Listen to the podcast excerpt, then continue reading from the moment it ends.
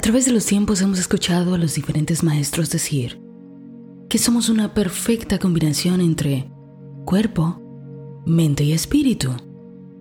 Que el perfecto funcionamiento procede de que estas cosas estén en armonía para desempeñarnos en el mundo físico. Sin embargo, los primeros dos niveles, cuerpo, mente, no andas cuestionándote si son ciertos. Tú no te preguntas si tienes un cuerpo porque, bueno, vives en él. Tampoco andas preguntándote si tienes una mente, porque de ella proceden tus pensamientos. Pero ¿qué tal el espíritu? ¿Cómo sabes que eres un espíritu? Nos han dicho, eres creado a imagen y semejanza de Dios.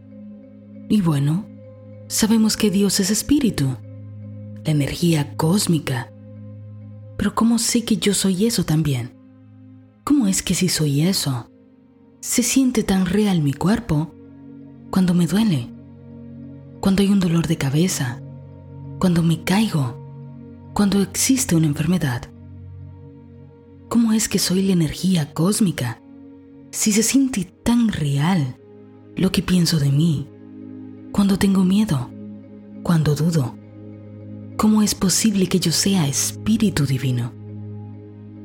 Todas las sabidurías antiguas están de acuerdo en que dentro del hombre existe un ser interior, en el que se experimenta perfecta paz, que está más allá de cualquier conflicto, de cualquier contradicción de la mente inferior, que cuando se está en ese lugar, todo es uno.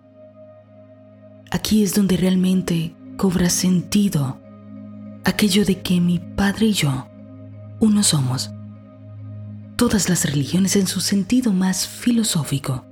No digo que en el práctico, pero sí en su sentido filosófico. Buscan elevar al hombre. El problema es que la mayoría de la gente pasan su vida y jamás llegan a experimentar estos niveles profundos de su ser. La respuesta es simple. ¿Por qué esto ocurre? Es simple. Presta atención. La mayoría de nosotros los seres humanos solo experimentamos las primeras capas de la mente.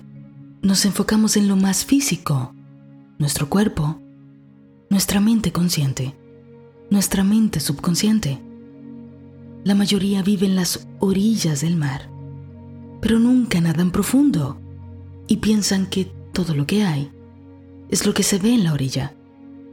Algunas personas han vivido experiencias sorprendentes, así sea por unos poquitos momentos experimentan telepatía, ven el futuro, tienen predicciones, sienten una ráfaga increíble de alegría, de felicidad, disuelven por un momento su ego. Y aunque sea por esos segundos, solo por esos segundos, se encuentran con Dios.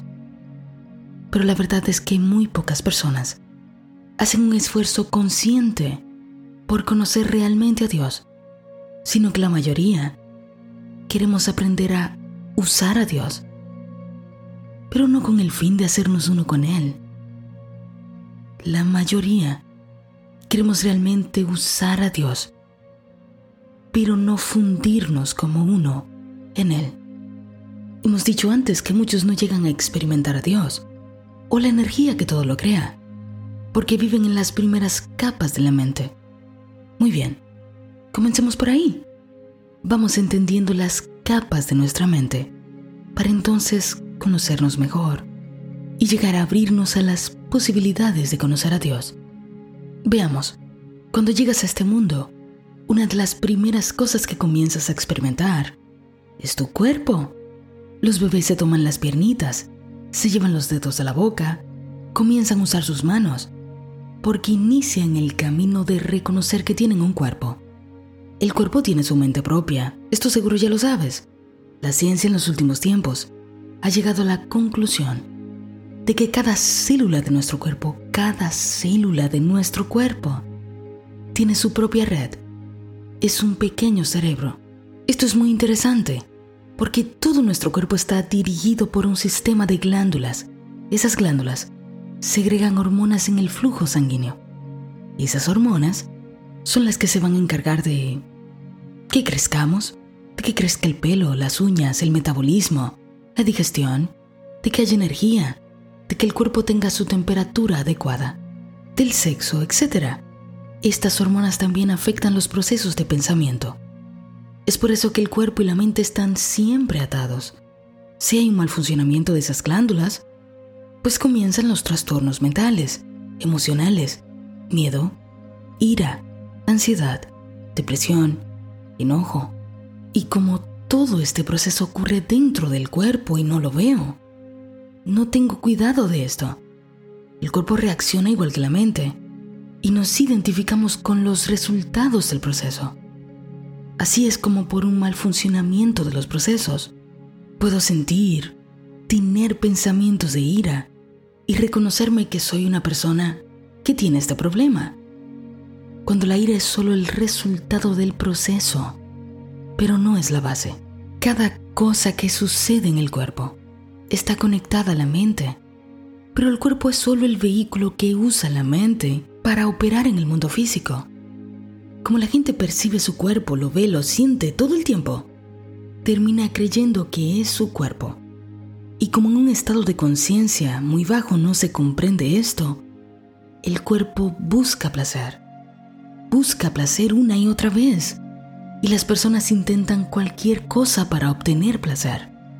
Podría sorprenderte el gran número de seres humanos que pasan por la Tierra y viven toda su vida en este nivel. El cuerpo y ni siquiera entienden el proceso de pensamiento de su mente. Por lo tanto, llegan a morir producto de sus propios hábitos, de sus vicios y poco conocimiento del manejo correcto de sus energías. Todo porque creyeron que eran su cuerpo. El cuerpo es solo el vehículo de la mente para experimentarse en este mundo. Tú no eres tu cuerpo. Ahora eso significa que, bueno, voy a negar el cuerpo, no soy el cuerpo, no lo voy a cuidar. Voy a tratarlo con desprecio. Voy a negarme el placer en todo sentido. Jamás. No se trata de esto. Nuestra tarea es reconocer el cuerpo como un templo, un vaso, un vehículo que nos sirve para manejarnos con soltura en el mundo físico. Es todo. Ahora luego del cuerpo se encuentra un nivel menos denso, la mente consciente. Estás seguro que la conoces, pero bueno, la mente consciente es la mente que desea. Una vez leí un ejemplo sobre cómo funciona la mente consciente. La mente consciente cuando no tiene dirección. Cierta vez se le pidió a un sabio que mostrara los milagros de la mente. Señaló a un vendedor de miel que había en el mercado. Este vendedor hundía los dedos en el tarro de la miel y luego los pasaba sobre la pared de su negocio. Rápidamente muchísimas moscas habían por todo el lugar volando por la miel y entonces apareció una lagartija y comenzó a comerse todas las moscas. Justo en ese momento, un gato saltó sobre la pared, cazó a la lagartija y se la comió. En ese instante, un perro vio al gato y el perro persiguió al gato por todo el negocio y en una furiosa pelea lo mató. Ahora bien, este era el gato favorito del vendedor y muy enojado, le dijo a su sirviente, mata al perro porque el perro acaba de matar a mi gato favorito.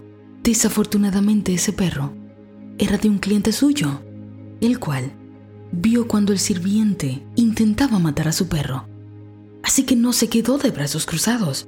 Al ver la acción, atacó al vendedor violentamente.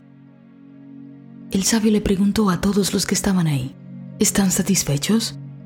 Este es el proceso de la mente sin dirección. Cría deseos de todo tipo se obsesiona con ellos y luego no sabe hasta dónde la mente es capaz de llevarle. ¿Te acuerdas cuando hablábamos sobre el principio de generación? Como para traer a la vida alguna cosa, se necesitaba el principio masculino, la mente consciente, la mente que desea, y el principio femenino, la mente que crea. Pero de estas dos, la mente consciente, o sea, el principio masculino, debe estar equilibrada. Mencionaba tanto lo importante de entender quién es el que desea, por qué se desea lo que se desea, pues el ego te hace desear una y otra vez, una y otra vez. Pasas de un deseo a otro, como un barril sin fondo. ¿Cómo sucede esto? ¿Cómo llegan nuestros deseos a la mente consciente? Por medio de los sentidos. Vamos a ejemplificar esto con uno de los deseos más fuertes que siente el ser humano, el deseo sexual. Una persona se encuentra en una fiesta de noche, todo el mundo vestido bonito, todo hermoso, buena música, lindo lugar, luna llena, todo perfecto. Esta persona escucha que llega la otra persona que le atrae. Lo escucha por el órgano auditivo. Percibe su presencia. Ahora se voltea, le mira, le ve usando el órgano visual. Al mirarle, esta imagen se clava en su mente. Se siente seducido, seducida. Se acerca usando sus pies, sus órganos motores. Le dice, hola, usando sus cuerdas vocales la persona se voltea, le saluda, le da un beso. Todo el órgano de la piel se eriza. Siente su perfume. Usa su olfato. Le atrae hacia su cuerpo con las manos. Termina dándole otro beso. Y toda la mente enciende en la persona el deseo de tenerle. Porque cada sentido ha hecho su trabajo. Ha llenado la mente de información para que haya un deseo más intenso de tenerle más cerca, de sentirle, de fundirse como uno. ¿Cuántas de nuestras acciones del día no son realizadas exactamente de la misma manera? Percibimos estímulos del mundo externo. Esos estímulos causan deseos. Nos obsesionamos con esos deseos y buscamos todas las formas posibles de materializarlos ¿Cuánta gente no desea aprender a usar sus poderes mentales porque quiere satisfacer deseos puramente egoístas? Proceden de una mente desequilibrada. Cada vez que aquí estamos hablando de desear, de deseos, de que puedes tener lo que sea, también te decimos que pidas bajo la gracia y de manera perfecta, que tengas una mente equilibrada, que tengas calma, que entiendas que puedes poseer todas las cosas, porque es tu derecho, pero que jamás lo hagas por ego, que jamás seas egoísta, que busques el bien para todos. Seamos honestos, la mayoría de nosotros hemos llegado hasta aquí porque tuvimos deseos y muchos aún consideran que esto es todo lo que importa y hacen lo que sea para influenciar mentes ajenas para obtener algo a cambio. Tus deseos no están mal, siempre y cuando provengan de una mente equilibrada. Pero ¿cuánta gente no se muere para atraer una persona específica, tenerle con obsesión e intenta manipular su mente para tenerle? A toda costa, voy a respetar que pienses lo que quieras, pero para mí eso no es amor dista mucho de la libertad.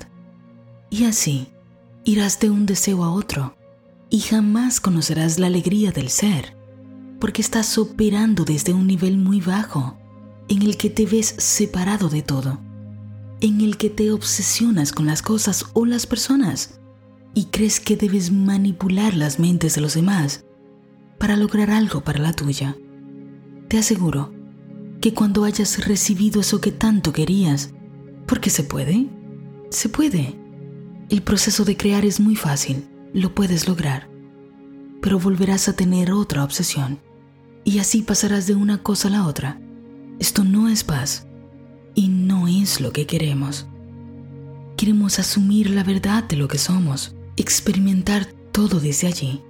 Porque desde allí ya tenemos todo. Y la mente no juega el juego interminable del ego. Desde allí deseamos por desear, no porque nos han dicho que debemos desear. Son cosas muy diferentes. Muchas personas viven en ese nivel, complaciendo sus deseos que vienen de instintos, instintos sin dirección, impulsados por hambre, por miedo, por sexo, por sueño, y reaccionan desde esos lugares. ¿Está mal tener hambre? ¿Tener sueño? ¿Tener sexo? No, Jamás. no podemos negar ni reprimir nuestros instintos naturales. Solo hay que darles la correcta dirección. Cuando entendamos que vivimos en un mundo de ideologías materiales, basadas en el goce, en tener placer ahora, que estamos bombardeados todo el tiempo con el deseo incesante de tener más, cuando entendamos que estamos por encima de esto, entonces usaremos la mente consciente a favor en vez de en contra. ¿Sabes tú que mucho más allá de tu mente consciente está la mente subconsciente? Una mente mucho, mucho, mucho más expandida, más poderosa, llena de energía a la disposición de la persona para crear cualquier cosa. Pero allí en primera instancia hay energía sin dirección.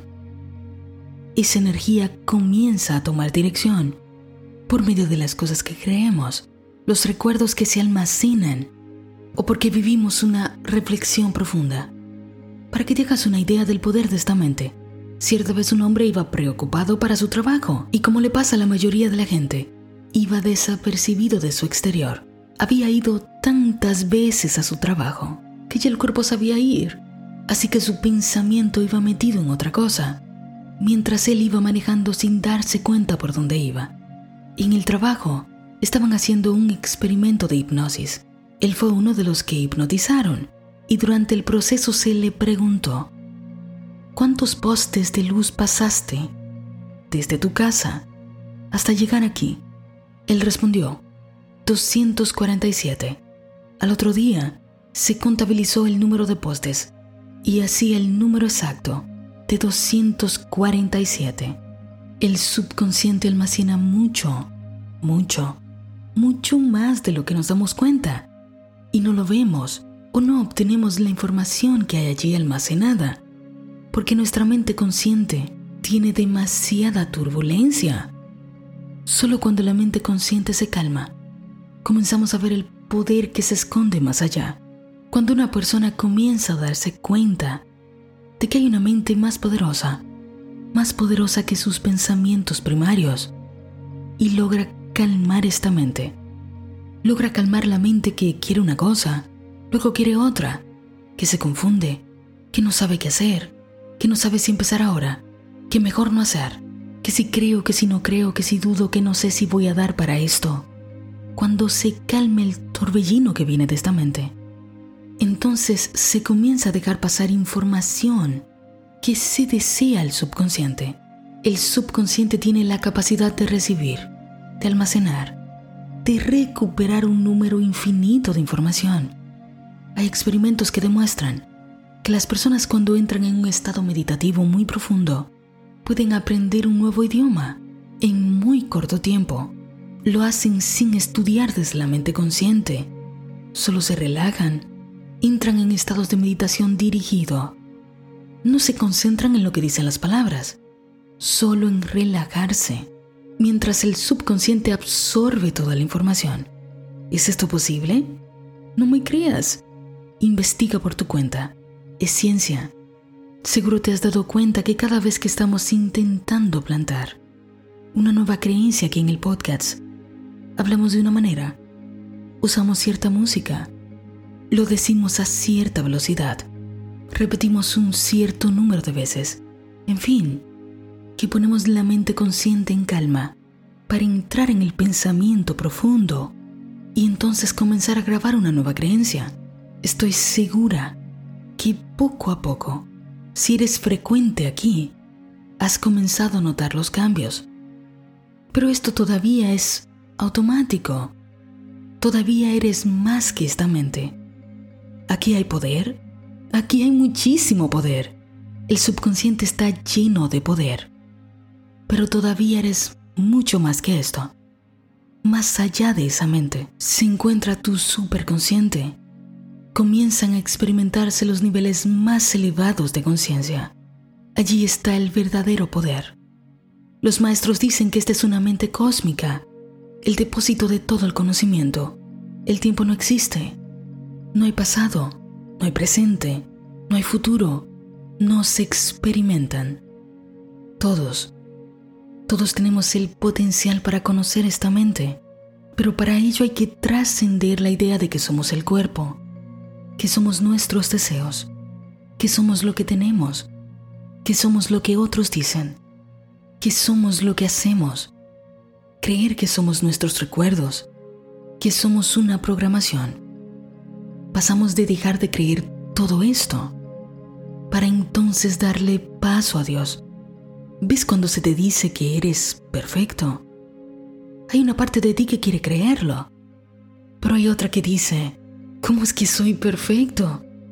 Cuando veo mi cuerpo, cuando observo lo que pienso, cuando observo lo que tengo, cuando observo lo que no tengo, cuando observo lo que hago, cuando observo lo que no hago, cuando critico, cuando juzgo, cuando siento lo que no quiero.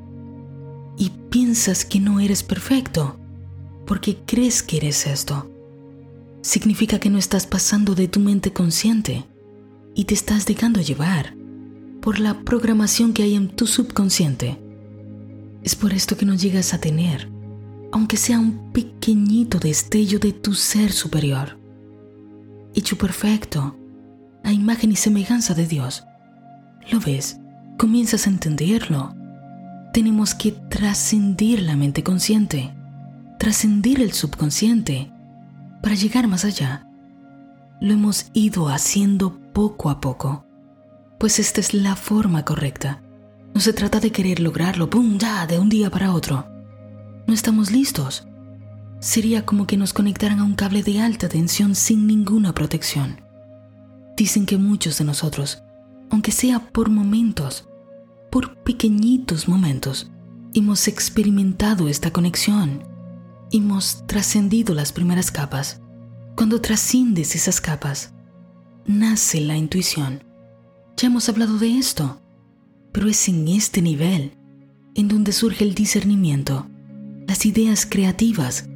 Vas más allá de lo racional, de la lógica. Comienzas a descubrir los misterios de la vida. Llegan las visiones, premoniciones, te abres al mundo psíquico, sabes cosas que nadie te ha dicho, suceden los milagros, llega la idea para resolver el problema, tienes visiones, sueños, llega la idea millonaria, sabes qué hacer para curar una enfermedad o simplemente se cura, escribes la canción que vende billones, ves el libro antes de escribirlo, sientes cuál es el negocio al que debes entrar, a dónde deberías invertir en ese lugar sucede la magia. Y esto es solo el primer nivel. Este es el primer escalón de esta mente. Aquí comienzas a tener destellos de Dios. ¿No es a esto que aspiramos? ¿No te parece lo prudente? No es lo que quieres. Una vez leí que somos como botellas de agua en un mar. La botella tiene agua contenida dentro de ella misma y cree que este es todo el agua que hay, pero no se da cuenta que ella misma está flotando en un mar de agua y que si quita la tapa de la botella, el agua de la botella se fundirá con todo el agua que hay en el mar. Esto, esto es lo que queremos. Esto es lo que buscamos. Mi padre y yo uno somos. Aquí se encuentra el verdadero poder. Por lo tanto, este y todos los próximos episodios de este podcast buscan que sepas al menos intelectualmente cómo llegar a este nivel, para que luego cada uno de nosotros día a día dedique tiempo a conocer a la inteligencia cósmica. Has entendido que eres un ser hermoso, completo, lleno de capas y capas, y que al ir atravesándolas, trascendiéndolas, terminarás fundiéndote con Dios. Para ello tienes que relajarte. Tienes que calmar la primera capa. Tienes que calmar tu mente consciente. Calma esos pensamientos que te dicen que no. Poco a poco has ido entendiendo que has llegado a este mundo con el derecho de tener todo lo que necesitas. Todo está provisto para ti. Lo has ido digiriendo y con ello te has ido calmando. Hay cosas que han dejado de preocuparte como lo hacían antes. Comienzas a sentirte protegido, protegida. Desde allí, Ahora queda espacio para conocer a Dios, para elevar tu espíritu, para conocer realmente quién eres tú. Si comienzas a experimentar que todas tus necesidades están cubiertas, porque has ido entendiendo cómo todo se crea, ahora puedes relajarte. Puedes darle paso a verdades más profundas. Puedes ir entrando un poquito más al agua, alejarte de la orilla porque estás aprendiendo a nadar. Por lo tanto, tu tarea es mantenerte tranquilo, tranquila, comenzar a desvincularte de la idea de que eres el cuerpo, de que eres la mente. Eres mucho más lo que piensas, lo que haces, lo que tienes, porque todo esto es resultado de una programación que puedes cambiar cuantas veces quieras, pero no es tu esencia, tu verdadera identidad siempre es y siempre será. Ahora repite conmigo. Yo soy uno con la mente divina, aquí y ahora. Cada parte de mí lo comprende y lo manifiesta. Gracias Padre, porque ahora me libera esta verdad. Yo soy uno con la mente divina, aquí y ahora cada parte de mí lo comprende y lo manifiesta. Gracias Padre, porque ahora me libera esta verdad. Yo soy uno con la mente divina aquí y ahora. Cada parte de mí lo comprende y lo manifiesta. Gracias Padre, porque ahora me libera esta verdad. Eres uno con Dios. Ahora vive tu vida bajo esta verdad.